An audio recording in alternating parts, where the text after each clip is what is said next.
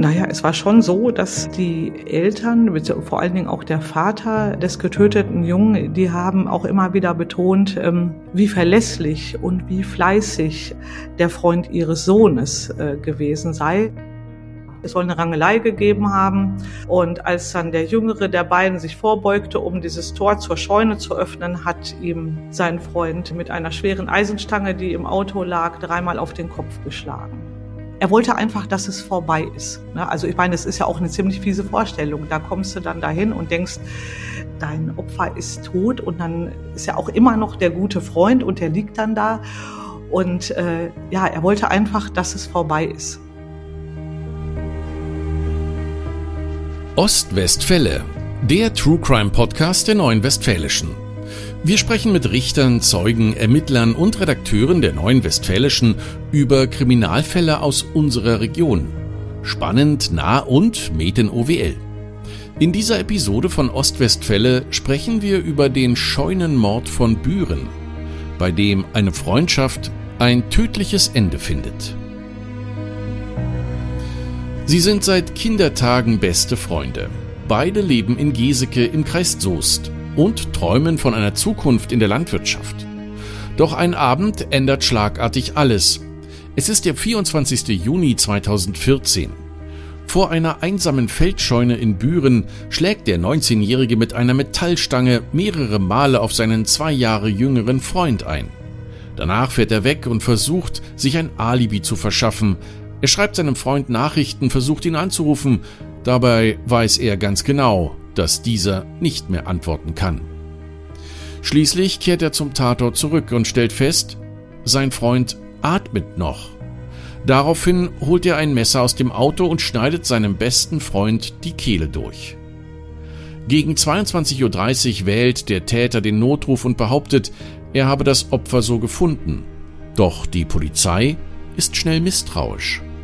Das Verbrechen macht fassungslos, Warum hat der junge Mann seinen besten Freund getötet? Um darüber zu sprechen, ist heute Jutta Steinmetz zu Gast. Seit vielen Jahren arbeitet sie als freie Mitarbeiterin für die Neue Westfälische in Paderborn und hat mehrfach über den Scheunenmord von Büren berichtet.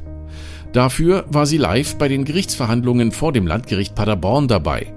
Für euch bin ich heute wieder der Ostwestfälle Moderator. Mein Name ist Frank Philipp und ich begrüße unseren Gast sehr herzlich.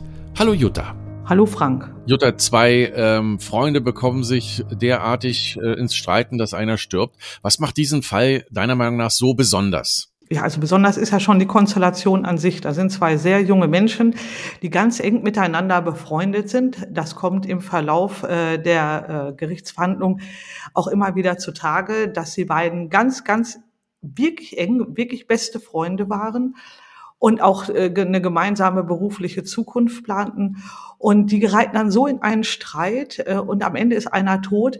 Für mich äh, trägt das schon fast literarische Züge und mir ist da sofort der Begriff der Tragödie eingefallen. Und ähm, diese tragischen Aspekte oder diese tragische Entwicklung setzt sich im Übrigen auch fort, äh, weil es nicht bei einer Gerichtsverhandlung bleibt, sondern es zu einer zweiten kommt und am Ende ein Urteil steht, äh, das mit Sicherheit für die Eltern des äh, getöteten Jungen mit Sicherheit sehr, sehr schwer zu tragen war. Du hast gesagt, Sie waren ja seit Kindertagen befreundet, eng befreundet.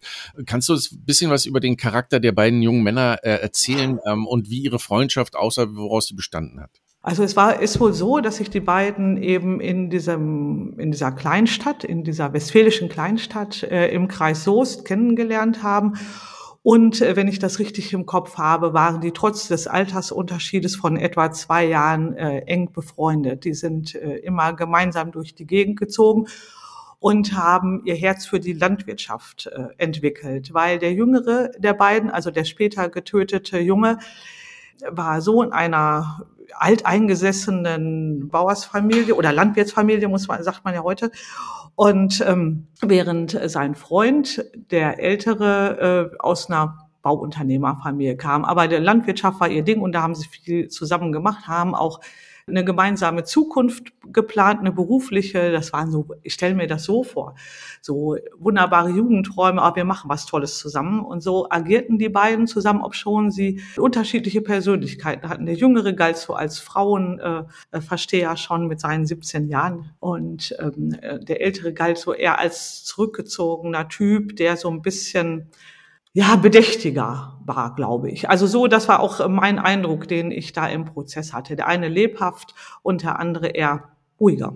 Aber man sagt ja auch, Gegensätze ziehen sich an. In dem Fall äh, kann es ja auch eine gute Freundschaft gewesen sein, ne?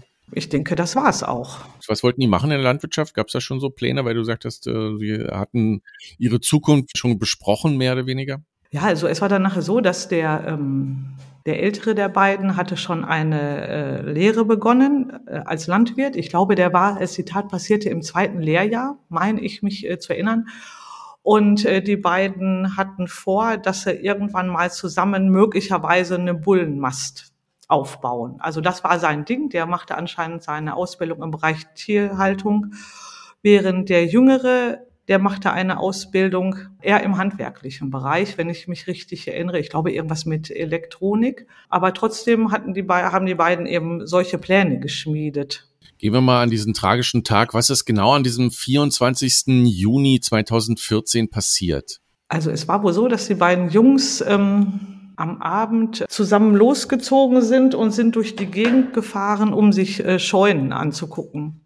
Ja, ich denke mal, das wird auch äh, so, eine, so eine jugendliche Ausflugstätigkeit gewesen sein, aber das hing vielleicht auch mit den Plänen zusammen, dass man mal zusammen landwirtschaftliches Anwesen betreiben will, keine Ahnung. Jedenfalls haben sie das gemacht und äh, die sollen äußerst gute Laune gehabt haben. Das hat auch der Vater des später getöteten Jungen erzählt. Ähm, hinter dem Steuer des Autos saß eben äh, der ältere der beiden Freunde und es soll in dem während der Fahrt äh, zu einer Scheune in Büren, die man da aufsuchen wollte, soll es irgendwie zu Stress gekommen sein. Es muss wohl so gewesen sein, dass der Jüngere während der Autofahrt seine Aufmerksamkeit nicht so sehr seinem Freund, seinem guten Freund schenkte, sondern äh, wohl mit Chat und WhatsApp darum hantierte und wohl mit Mädels Kontaktaufnahmen und da soll es äh, zu einem Streit gekommen sein. Vor dieser Scheune ist das wohl dann, so wurde das später praktisch erarbeitet, ist das dann wohl eskaliert. Es soll eine Rangelei gegeben haben. Und als dann der Jüngere der beiden sich vorbeugte, um dieses Tor zur Scheune zu öffnen, hat ihm sein Freund äh, mit einer schweren Eisenstange, die im Auto lag, dreimal auf den Kopf geschlagen. Ähm, ja, dann kommt es äh, zu einer Zäsur. Der äh, Ältere ist dann, hat dann seinen Freund, wahrscheinlich in dem Glauben, äh, dass er schon tot ist oder justamente stirbt, zurückgelassen, ist zu McDonalds gefahren, hat sich da ein Eis gekauft. Das hat man alles später im Verlauf der Ermittlungen rausbekommen und hat einige WhatsApp-Nachrichten an seinen Freund abgesetzt, um dann praktisch, ja, noch den Eindruck zu erwecken, dass er lebe. Dann ist er zurück zur Scheune gefahren und hat festgestellt, äh, dass sein Freund noch lebt, lebt und er hat dann ein Messer genommen und ihm die Kehle durchgeschnitten und dann anschließend einen Notruf abgesetzt. Er war dann äh, erstmal als Zeuge im Fokus der Ermittler, weil es war auch sehr komplex, diese ganze Umgebung. Es war ganz schwierig, diesen Tatort zu finden. Und er hat dann sehr lange mit der Polizei telefoniert. Das hat man alles später im Verlauf der Gerichtsverfahren nochmal äh, gehört also die Aufnahmen, die werden ja mitgeschnitten, diese Anrufe.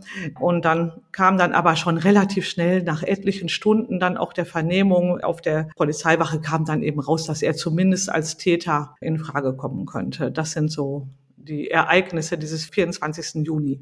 Das klingt ja so ein bisschen so, als wollte er sich noch ein Alibi verschaffen, indem er, sagen wir mal, zu McDonalds fährt und äh, seinen Freund noch antextet per Telefon und später wählt er den Notruf, um vielleicht äh, so zu tun, als hätte er ihn gefunden, oder? Ja, davon ist man ausgegangen mhm. Äh, im Falle. Also davon sind die Ermittler ausgegangen und so ist es dann auch im Gericht dann äh, mhm. praktisch erarbeitet worden. Wir haben ja schon gehört, nach einem halben Jahr gab es ja schon die Gerichtsverhandlung relativ schnell nach der Tat. Ähm, wie hast du das äh, wahrgenommen? Du hast ja darüber berichtet. Wie, wie war so die Stimmung? Was hat der Angeklagte für einen Eindruck gemacht? Es war natürlich alles hochgradig emotional, also äh, auch diese erste Gerichtsverhandlung. Äh, denn die Eltern des äh, getöteten Jungen waren natürlich anwesend, äh, die Eltern des äh, Angeklagten äh, waren anwesend.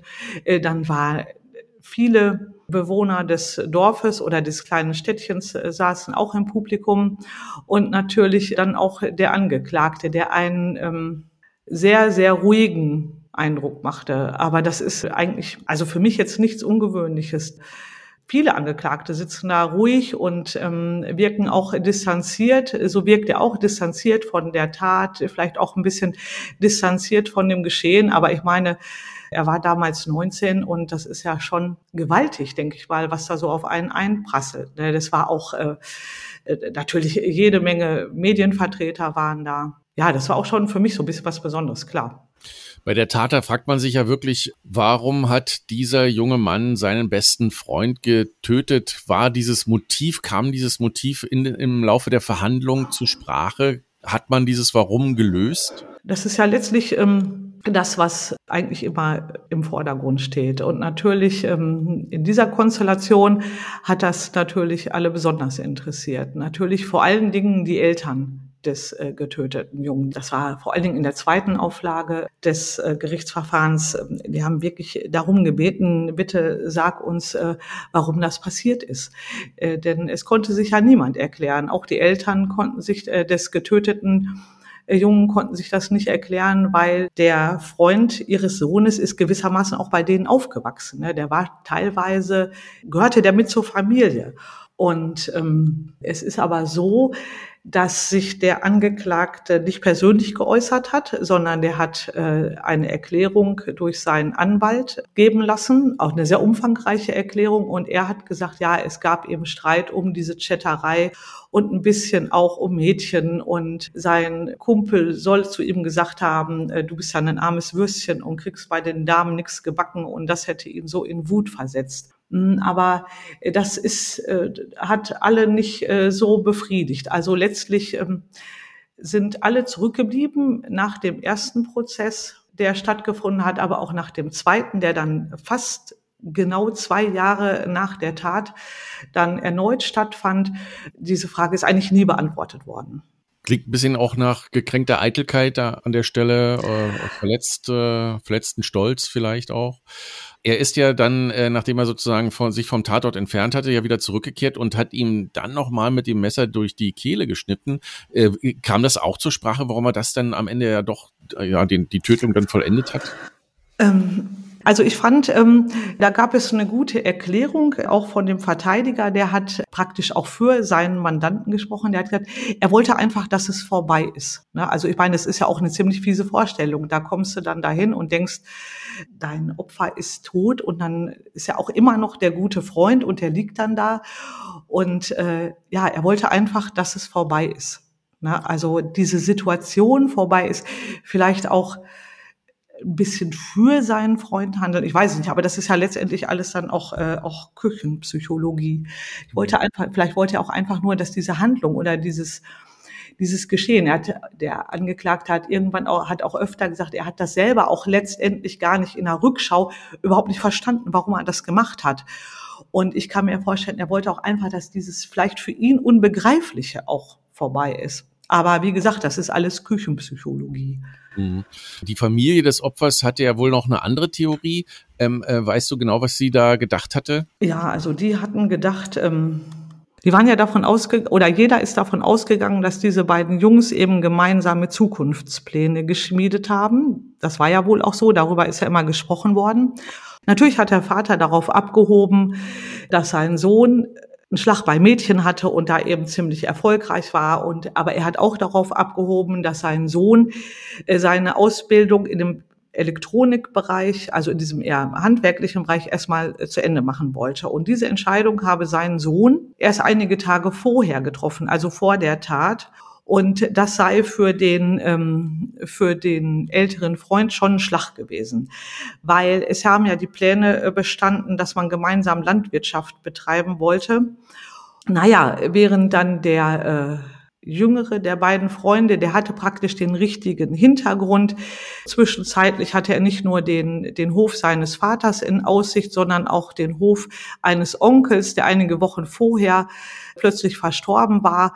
Naja, da sagte dann der Vater, ja, bei seinem Sohn sei es super gut gelaufen, während der ältere Kumpel vor dem landwirtschaftlichen Nichts stand. Also der hatte eben nicht diese Voraussetzungen. Und aus diesem Grund, so meinte der Vater, sei es dann zu der Tat gekommen oder das hielt er zumindest für möglich. Mhm, dass sozusagen mehrere Gründe so zusammenspielten dabei, ja, also dass man eine Aussicht hätte, einen Hof vielleicht zu erben oder übernehmen zu können und dann noch diese Mädchengeschichte oder diese stolze Geschichte. Also alles in allem eine sehr äh, schwierige Situation, die sich vielleicht dann da hochgeschaukelt hatte. Bei dem Prozess wurden ja auch Freunde und Bekannte aus dem Umfeld des Opfers befragt, von Opfer und Täter natürlich. Was berichten Sie über den Täter? Naja, es war schon so, dass äh, das fand ich auch sehr anrührend, dass die Eltern, vor allen Dingen auch der Vater äh, des getöteten Jungen, die haben auch immer wieder betont, ähm, wie verlässlich und wie fleißig der Freund ihres Sohnes äh, gewesen sei. Und ja, so straight weg und äh, ja, dass, dass er äußerst verlässlich war. Und die Freunde, also der erweiterte Freundeskreis, sage ich mal, die stellten ihn so eher als zurückhaltend dar und äh, ja, berichteten dann auch, das hat ja für große Aufregung gesorgt, dass er da wohl mal äh, ein paar Küken den Hals umgedreht habe und so weiter. So und angeblich soll er mal ein Tier, ein kleines Tier vor die Wand geworfen haben. Das sorgte im Gerichtssaal für wahnsinnige Aufregung damals, aber letztlich bin ich mir nicht sicher, ob das so typisch war äh, für diesen Jungen. Der Gutachter hat das ja später mal dargestellt, das sei so ein, so ein, so ein, so ein Versuch, heroisch aufzutreten. Also es ist nicht so, glaube ich, dass er so ein besonders brutaler Mensch gewesen ist und so weiter. Gar nicht. Ich glaube, das war ein ganz normaler Jugendlicher. Ist er da noch irgendwie weiter drauf eingegangen, außer das, was du jetzt da schon gesagt hattest, dass da irgendwelche, in Anführungszeichen, jetzt Neigung oder sowas gegeben hätte? Dieser junge Mann, der damals 19-Jährige, ist ein völlig äh, normaler Jugendlicher mit vielleicht so einigen indifferenten, so hat das glaube ich gesagt, indifferenten Persönlichkeitsstrukturen, aber äh, ein vollkommen normaler Jugendlicher. Und er hat äh, in dem zweiten Verfahren, da hat sich ja der der, der 19-jährige äh, oder dann da war damals war er dann ja schon 20, hat sich untersuchen lassen von dem bekannten Jugendpsychiater und da hat er ganz klar gesagt, dieser junge Mann, der ist eine vollkommen unauffällige Persönlichkeit, der ist weder besonders brutal noch besonders unmoralisch oder weiß der Kuckuck was. Und er hat ausdrücklich gesagt, das war also seiner Einschätzung nach ein absolut singuläres Ereignis in dem Leben dieses Menschen. Das ist seitens der Nebenklage, äh, vor allen Dingen in der zweiten Auflage des Prozesses anders dargestellt worden. Also das war schon starker Tobak, der da teilweise ähm, kundgetan wurde. Das hat, war schwierig. Was haben die da gesagt im zweiten Prozess? Zweiten ähm, ja, da wurde dann immer gesagt, ja, der Angeklagte habe den sein Opfer, also seinen besten Freund, abgeschlachtet wie ein Tier. Das ist mehrfach so wiederholt worden. Und da hat der Gutachter ganz klar nochmal gesagt, ist, da muss einfach auch mehr Sachlichkeit her. Bei solchen äh, Taten ist es ja auch immer so, war es Mord oder Totschlag? Da gibt es ganz klare Kriterien der Unterscheidung. Das bestimmt am Ende natürlich auch das Strafmaß. Zu welchem Schluss ist das Gericht in diesem Fall gekommen? Ich sag mal so, wenn jemand, äh, wenn ein Mensch getötet wird durch einen anderen Mensch, dann ist das erstmal Totschlag. Und es müssen um das ganz rechtlich als Mord zu werden, müssen bestimmte Merkmale festgestellt werden. Äh, diese, die Bezeichnung dieser Merkmale, die stammt noch aus den aus der Zeit des Nationalsozialismus wird ja auch im Moment diskutiert. Das ist zum Beispiel, wenn jemand heimtückisch getötet wird. Das ist ein Mordmerkmal. Oder aus Habgier oder aus sogenannten niederen Beweggründen. Also es müssen ganz bestimmte Merkmale erfüllt sein. So. Hier kam das Gericht dann, also in der ersten Instanz zu dem Schluss, äh, dass ähm, äh, diese Tat gewissermaßen eine zweigeteilte Tat ist. Das Gericht ist zu dem Schluss gekommen, dass sich der 19-Jährige des versuchten Mordes schuldig gemacht hat. Und zwar in dem Moment, in dem er seinen Freund von hinten die Eisenstange, acht Kilo soll sie schwer gewesen sein, mehrfach auf den Kopf geschlagen hat. Als er dann zurückgekehrt ist und ihm dann die Kehle durchgeschnitten hat, sei das vollendeter Totschlag gewesen. Darauf sind die deshalb gekommen, weil eben die Schläge mit dem Hinterkopf, äh, auf den Hinterkopf von hinten erfolgten und mit dem Durchschneiden der Kehle habe er seinen Tötungsvorsatz, den er vorher schon gefasst hatte, als er zuschlug, praktisch vollendet. Das war die Auffassung des Gerichts. Die Staatsanwaltschaft hatte das vorher anders gesehen. Die haben das als eine Tat gewertet und haben gesagt, das ist ein vollendeter Mord. Und äh, das Gericht kam dann zu dem Schluss äh, und verhängte achteinhalb Jahre. Daran hängt es ja auch äh, die Höhe des Strafmaßes, nicht? Mord mindestens 15 Jahre. Und war das noch Jugendstrafe am Ende oder? Ja, also ist es so, ähm, der Angeklagte war kurz vor der Tat 19 Jahre alt geworden und er ist nach den Ausführungen des äh, Sachverständigen, äh, der hat gesagt, er hat noch sogenannte Reifeverzögerungen, ist also noch nicht komplett ausgereift, dass man ihn nach Erwachsenenstrafrecht verurteilen müsse. Und deshalb haben die Richter Jugendstrafrecht angewandt und ähm, bei jugendlichen Straftätern beziehungsweise bei heranwachsenden Straftätern, äh, die noch nach dem Jugendstrafgesetz zu verurteilen sind, ist die Höchststrafe Strafe für Mord ähm, zehn Jahre und wenn eine besondere Schwere der Schuld festgestellt werden muss, 15 Jahre. Also ist man hier noch drunter geblieben unter der Höchststrafe an der Stelle. Nach dem Urteil also haben ja sowohl die Familie als auch der Nebenkläger Revision eingelegt gegen das Urteil.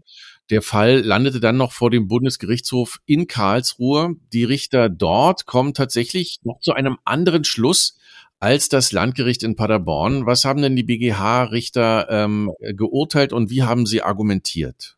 Also es ist so, dass die Eltern, die konnten diesem Schuldspruch konnten die, glaube ich, nicht leben. Denn ähm, ich glaube, es ging ihnen auch weniger um das Strafmaß als eben um den Schuldspruch, also Totschlag oder Mord. Das will ich erst mal vorab sagen. Das war mein, das war mein Eindruck. Und äh, dann sind die Eltern mit ihrem Anwalt in Revision gegangen als Nebenkläger. Und ihre Revision ist durchgekommen. Und das ist sehr, sehr selten, dass die Revision von Nebenklägern beim Bundesgerichtshof durchgeht. Das ist wirklich nur ein ganz kleiner Prozentsatz aller Fälle. Das wollte ich nur mal vorab sagen. Das ist wirklich was ganz Besonderes. Da hat sich also auch der Bundesanwalt, äh, hat sich sozusagen die Sache zu eigen gemacht und die eben vor dem Bundesgerichtshof, äh, vor der mündlichen Verhandlung die Sache, sage ich jetzt mal, der Eltern vertreten. Das ist wirklich selten. So, und jetzt ähm, hat dann tatsächlich äh, der zuständige Strafsenat festgestellt, dass das Paderborner Gericht hätte nicht berücksichtigt, dass der Angeklagte äh, durch seine Schläge äh, eine Ursachenkette in Gang gesetzt hätte und deshalb eine Verurteilung wegen vollendeten Heimtückemordes nicht in Betracht gezogen hat. Das heißt also, die Richter hielten es für falsch, dass ähm, das Gericht hier in Paderborn es nicht in Erwägung gezogen hat, dass diese beiden Taten eine Tat sein könnte. Und ähm, deshalb musste dieser Prozess in Paderborn vor einer anderen Kammer nochmal neu aufgewickelt werden. Denn es ist so, dass der Bundesgerichtshof, der hat zwar eine mündliche Verhandlung durchgeführt, aber da ist keine Beweisaufnahme gemacht worden, sondern es werden praktisch Rechtsauffassungen werden äh, diskutiert. Und dann wird geguckt, haben die in Paderborn alles richtig gemacht, haben die alle Vorschriften richtig angewandt und so weiter. Und dann heißt es, nee, haben sie nicht und dann müssen sie nochmal machen. Also so läuft das da. Und, ähm, und so kam es dann im Sommer 2016 ähm, zu einem neuen Verfahren. Also wirklich in unmittelbarer Nähe, sage ich mal, ähm, zu diesem Datum, an dem auch die Tat war. Ne? Also ich habe das nochmal nachgeschlagen. Die Tat war ja am 24. Juni und zwei Jahre später, am 16. Juni, fängt der Prozess zum zweiten Mal an. Das ist irgendwie, das passt für mich so in diese tragische, in diese tragische, äh, in diese überaus tragische Geschichte. Mhm. Und dann kam es also zu diesem zweiten Prozess und dann wurden alle Zeugen und alle, alle Beweisaufnahmen nochmal geführt. Mussten nochmal geführt werden in diesem Fall? Ja, es wurde äh, alles nochmal gemacht und ähm, das war sehr eindrucksvoll. Äh, der Vorsitzende Richter hat äh, gesagt, ich habe nochmal das nochmal meinen Notizen entnehmen können, hat nochmal ganz klar gesagt, wir sind der Suche, wir sind auf der Suche nach dem Motiv. Das hat er nochmal gesagt und dann wurde alles nochmal gemacht und das Interessante oder für mich, ähm, ja, war das äußerst interessant, dass nämlich die Stimmung noch viel emotionaler war als ähm, beim ersten Aufschlag. Äh, wo, eigentlich müsste man ja denken, ja, die Tat ist, äh, ist ja noch gar nicht so lange her. Du hast das ja eben gesagt, ist ja gerade mal ein halbes Jahr. Jetzt sind zwei Jahre Zeit halt alle Wunden und so. Das war mitnichten der Fall. Also die Stimmung war sehr emotional und ich war auch manchmal so ein bisschen, ich war da schon manchmal so ein bisschen verstört, weil das war, das waren so viele Leute da aus diesem kleinen Dorf und die Stimmung war sehr, sehr angespannt. Da waren auch Leute, die haben den Vorsitzenden Richter unterbrochen, weil die wollten irgendwie, dass er mehr Gas gibt und, und mehr rumprokelt und mehr auf den Tisch schaut. Die haben sich das so vorgestellt wie im Fernsehen und konnten auch teilweise mit dieser ruhigen Verhandlungsführung überhaupt nicht umgehen. Ne? Also nicht die Familie, sondern ja, eben viele Menschen, die da als Zuhörer waren. Aha. Ja, gut, jeder kennt jeden letzten Endes. Die, die dorthin gegangen sind, die kannten wahrscheinlich auch Täter und Opfer und auch die Familien. Und ähm, vielleicht war es auch so bei dem zweiten Mal, dass das alles noch mehr aufgewühlt wurde, oder? Weil du sagst, die, die Stimmung war emotionaler als beim ersten Mal, dass sozusagen dann nochmal alles äh, zur Sprache kam und nochmal alle Details und so. Das ist schon schwierig. Ja, das, das, das mag schon alles sein. Man ist ja da auch vielleicht mit einer bestimmten Hoffnung reingegangen. Ne? Jetzt wollen wir wirklich wissen, ne, warum das passiert ist. Die Eltern, äh, äh, die gebeten ha haben den Angeklagten gebeten, äh, sein Schweigen zu brechen.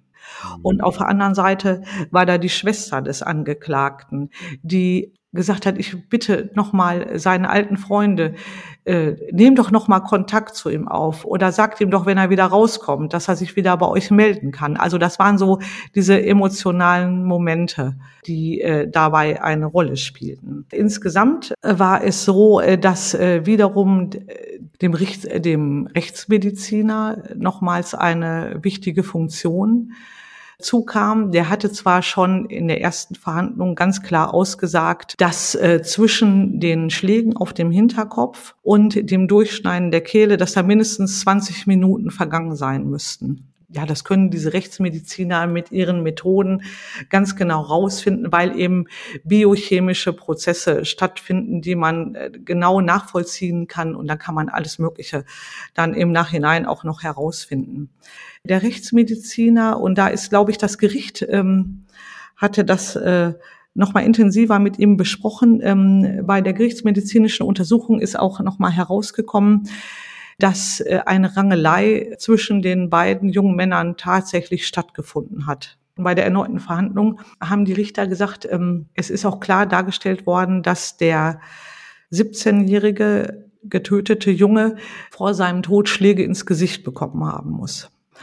Und das war für die Richter ein wichtiger Anknüpfungspunkt. Die haben nämlich gesagt, es ist sehr wahrscheinlich, dass die beiden Jungs sich vorher möglicherweise mehr oder weniger kräftig geschlagen haben, beziehungsweise dass äh, der 17-Jährige ein paar Schläge oder zumindest einen heftigen Schlag ins Gesicht bekommen hat. Und er wäre damit möglicherweise nicht mehr arg und wehrlos gewesen. Das heißt, dieses Merkmal der Heimtücke war für die Richter nicht mehr zweifelsfrei erwiesen. Und deshalb sind die von diesem Mordvorwurf abgekommen. Und es blieb dann Totschlag übrig. Und das Strafmaß? Also die Richter haben sich für ein Strafmaß in Höhe von sieben Jahren und neun Monaten entschieden. Und das heißt, sie haben das Urteil der ersten Instanz, was jetzt nur das Strafmaß betrifft, äh, um ein Dreivierteljahr gemildert. Und eben dieser Mordvorwurf auch oder Vorwurf des versuchten Mordes war auch vom Tisch. Das ist inzwischen ja auch eine ganze Weile her. Die Tat geschah 2014, fast zehn Jahre. Was ist inzwischen aus den Beteiligten geworden? Denn die Strafe müsste abgesessen sein. Also soweit ich weiß, leben alle Beteiligten äh, weiterhin in dieser kleinen westfälischen Stadt. Der damals Angeklagte, also der junge Mann, ist jetzt mittlerweile in Freiheit. Was der macht, das weiß ich nicht. Aber er hat im Gefängnis, äh, das wurde schon ähm, bei der zweiten Verhandlung kundgetan, er hat da eine Ausbildung abgeschlossen im Gefängnis und er hat sich da auch weitergebildet und galt er auch als äh, Vorzeigegefangener. Ich denke, er wird jetzt, so wie es ihm möglich ist, ein ganz normales Leben führen. Aber auch nicht mehr in dem Ort. Äh, das weiß ich nicht. Aber die Freunde, weil, weil du es vorhin gesagt hattest, dass der, sozusagen die Schwester vom Täter gesagt hat, ja, äh, äh, meldet euch oder melde dich oder so rum. Kontakt haben die nicht mehr, ne? Ich denke nicht. Das war, ähm, ich glaube nicht, dass das möglich wäre oder gewesen ist. Die Familie des Opfers, wie geht die um mit ihrem Verlust jetzt im Nachgang? Also ich kann nur etwas dazu sagen, was ich selbst gesehen habe. Und äh, auf mich äh, hat das den Eindruck gemacht, dass die Eltern sehr offensiv mit, ähm, mit den Geschehnissen umgegangen sind. Die haben im Gerichtssaal sehr offen gesprochen über die Tat und die sind eben bei der zweiten Verhandlung, also bei der Verhandlung, die 2016 ähm, in Paderborn stattfand, sind die mit einem Fernsehteam gewesen und haben eine Doku, ja, haben sich für eine Dokumentation äh, zur Verfügung gestellt. Abgeschlossen ist es für die offenbar nicht, oder? Das, äh, das denke ich auch, dass äh, das für die Eltern mit Sicherheit nicht abgeschlossen ist. Die Eltern äh, des Jungen wissen nicht, warum ihr Kind auf diese Art, äh, auf diese brutale Art und Weise sterben musste. Aber ich glaube auch, dass die Eltern des ähm, Täters, für die wird das auch weitergehen. Denn ich denke mal, ähm, die haben ja auch nicht erfahren, warum ihr Kind, äh, warum der sowas getan hat. Ich könnte mir vorstellen, man überlegt sich dann ja auch, was hast du da? Hast du da was falsch gemacht? Ähm, äh, vielleicht hätten wir was merken müssen, hätten wir das verhindern können. Das ist ja, glaube ich, so etwas, was sich immer möglicherweise in den Köpfen auch der Eltern von Tätern oder gerade auch junger Täter abspielt. Ich meine, klar, ich bin ja keine Psychologin, ich bin ja auch keine Expertin, nur weil ich immer im Gericht sitze und mir das ähm, anhöre. Aber ich könnte mir das schon vorstellen, dass, äh, dass das für viele Menschen, nicht nur für die Eltern des Opfers, sondern für viele andere Menschen auch nicht abgeschlossen ist ja eine schwer vorstellbare Tat, die nicht nur die Freundschaft natürlich beendet hat, das ist ganz klar, sondern auch nachwirkt in den Familien. Vielen Dank, Jutta, für diese Zusammenfassung und für deine Eindrücke und Einschätzungen. Danke, Jutta. Sehr gerne, Frank. Das Paderborner Landgericht verurteilt den Täter also am 22. August 2016 zu einer Jugendstrafe von sieben Jahren und neun Monaten. In der JVA Herford, wo er seine Strafe verbüßt, gilt er als freundlich und leistungsstark. Im Gefängnis absolviert er eine Ausbildung. Seine Strafe hat der Verurteilte zum jetzigen Zeitpunkt abgesessen. Er ist inzwischen ein freier Mann. Was wirklich zwischen den beiden Freunden an diesem fatalen Juniabend passiert ist, das konnte bis heute nicht wirklich geklärt werden. Die Familie des Opfers leidet weiter unter dem Verlust des einzigen Sohnes, sein Zimmer sieht noch genauso aus wie früher. Die einzige Neuerung ist ein lebensgroßes Bild des blonden Jungen, wie er freudestrahlend in Latzhose neben einem Trecker posiert. So möchte ihn die Familie in Erinnerung behalten. Das war eine weitere Episode von Ostwestfälle, dem True Crime Podcast der Neuen Westfälischen. Redaktion Sonja Vollmer. Weitere packende Kriminalfälle aus unserer Region auch jederzeit auf nw.de und in der NW Plus App in der Serie OWL Crime. Mein Name ist Frank Philipp. Bis bald.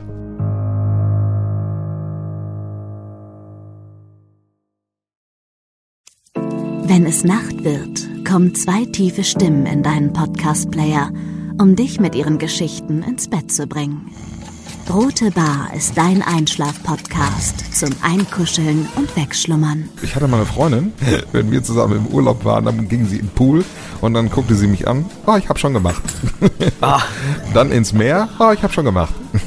Und die macht immer direkt überall ins Wasser rein. Was war sie für eine Rasse? Ein Collie oder? Eine Blondine. Hör ihn zweimal, dreimal, zehnmal und schlaf immer wieder dabei ein. Tim und Matze brummen dich zur Late Night in den Schlaf.